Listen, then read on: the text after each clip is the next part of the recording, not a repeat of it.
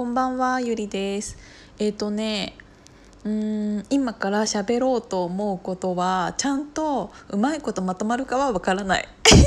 まあいつでもそんなにまとまってないんだけどね。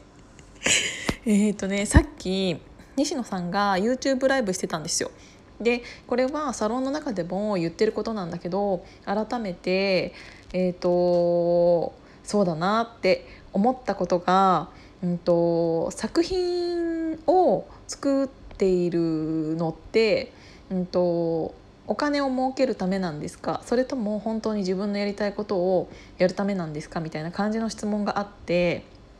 でなんかそれがに対して、えーと、彼が言ってたことがやっぱり作品がをうんと何て言うんだろう。作品を作ってそれの売り上げで次の作品を作るっていう形になっちゃうと結局、えーと、お客さんあっての商売みたいな感じになっちゃうからその売り上げがないとその作品が作れないっていうことになると結局、えーと、市場が求めているものに近づけた商品を作らなきゃいけないっていうことになるから結局自分の作品ではなくなって、えーと市場のうんとマーケティングに合わせた商品をこっちが寄せて作らなきゃいけなくなるからそれはしたくなくって、うんと、自分がやりたいことを貫くためにはうんそれと作品を売ることで得るお金ではなくって作品をうまいこと利用して違うところでもう儲けてっていうかお金にしてっていうのになったら作品自体は本当に自分が作りたいものを作れるでしょっていう、えー、と本当に自分が作家として、えー、と作りたいものを作るためには直接そこをお金と掛け合わせない方がいいよっていう話をまとめるとしてたんだけどでなんかその時に、えーと僕は学園祭のノリの延長みたいな感じでこれからも仕事していきたいみたいなものづくりをしていきたいっていうのを言っていてなんかすごい私はそれが。うんと腑に落ちるというか私もそうしたいっていうのを前から思ってたから 大人になっても大人の運動会とかを主催したりっていう形になっているんだと思うんだけどやっぱり好きっていうことに対してやる力と仕事と思ってやる力って全然違うと思うので。うん、なんか前からその私、ま、前も言ったかもしれないけどモード学園を選んだ理由、えー、と専門学校がモード学園だったんですけどそれを選んだ理由っていうのが結局その学長が言ってた言葉っていうのが、えー、と好きっていう言葉にかなう言葉なんてないみたいな。好きという気持ち以上に必要なものなんてないみたいな感じのスローガンだったんですよモード学園が。なのでそれを見て私は絶対この学校に入りたいっていうのの信念みたいなのがあって結局この学校を選んだんですけどでそれにまたつながるところなんだけど私が一番今大好きなショップっていうのがロンハーマンっていうブランドなんですけど知ってます？皆さん。あの東京うん結構もう有名ではあるのかな、えーと、セレクトショップみたいな感じなんですけどオリジナルのブランドも持っていてっていうのが、うんとロンハーマンっていうブランドなんだけどそれここれってそもそもアメリカの、えっと、LA の、えっと、ブランドでフレッド・シーガルとかをやってるところが、うんと、会社なんだけどそれを、えっと、日本に持ってきた人っていうのが峰さんっていう人なの。で今はサザリサザビーリーグっていう会社の中の、えーと、子会社を作ってリトリリトルリーグパン ちゃんと言えないリトルリーグカンパニーっていうところで、えっと、そのサザビーの中のリトルリーグカンパニーっていうこあの子会社みたいなのを作ってそこの代表をされているのが、えっと、峰さんっていう方なんですけど私その人の講演に行ったことがあるんですよもうロン・ハーマンが好きすぎて。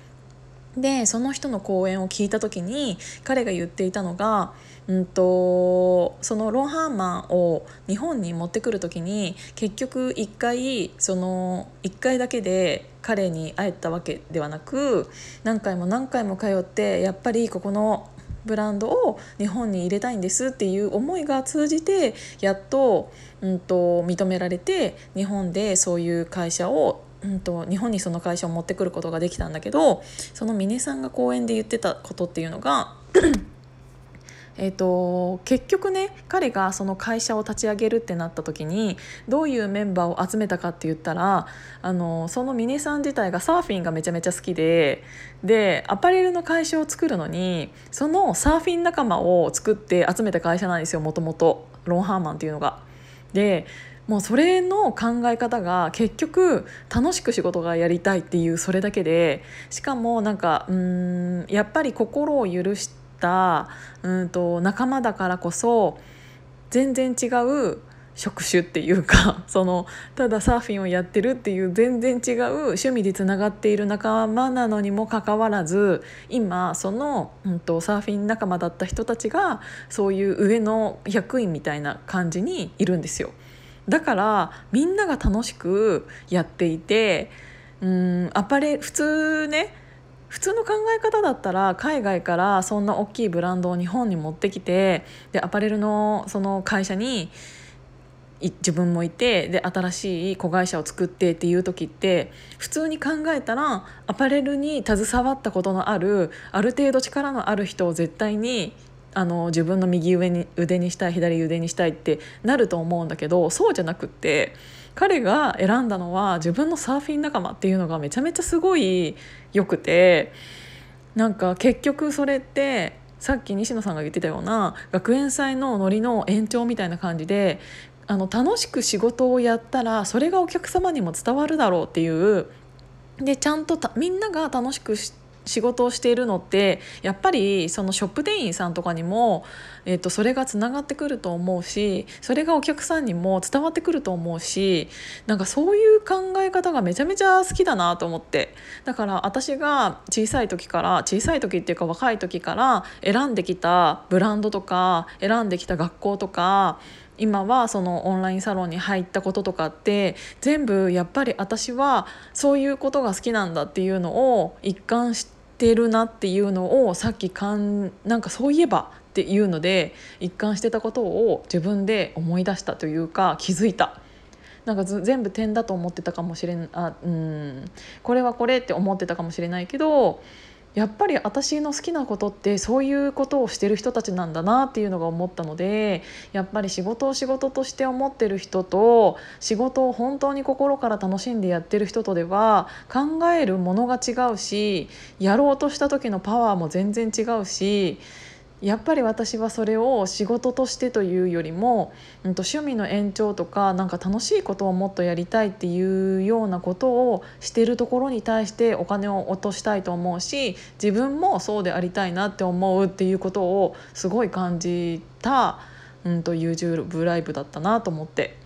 なのでなんかちょっとすごい真面目な話になっちゃったけどどうしよう私こんなに真面目でいいのかなでも、うんと、そういうのを感じた、うんと、さっきのライブでしたっていうことが言いたかった。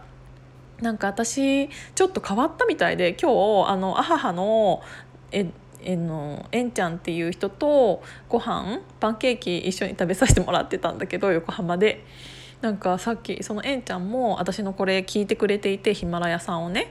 でなんかあのーなんかゆりゆり最近ちょっとこの3日間ぐらいでなんか変わったよね喋り方っていうか喋る方向性みたいなのがあこっちで行くんかなみたいな感じで思ったって言われてえー、どっちなんだろうと思って。えー、なんか聞いてる人他になんか思ったことあります？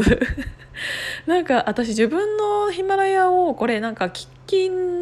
聞き直してからアップするとなんかアップしたくなくなっちゃうから一切聞いてないんですけどなんか変わったのかな私ここ数日で。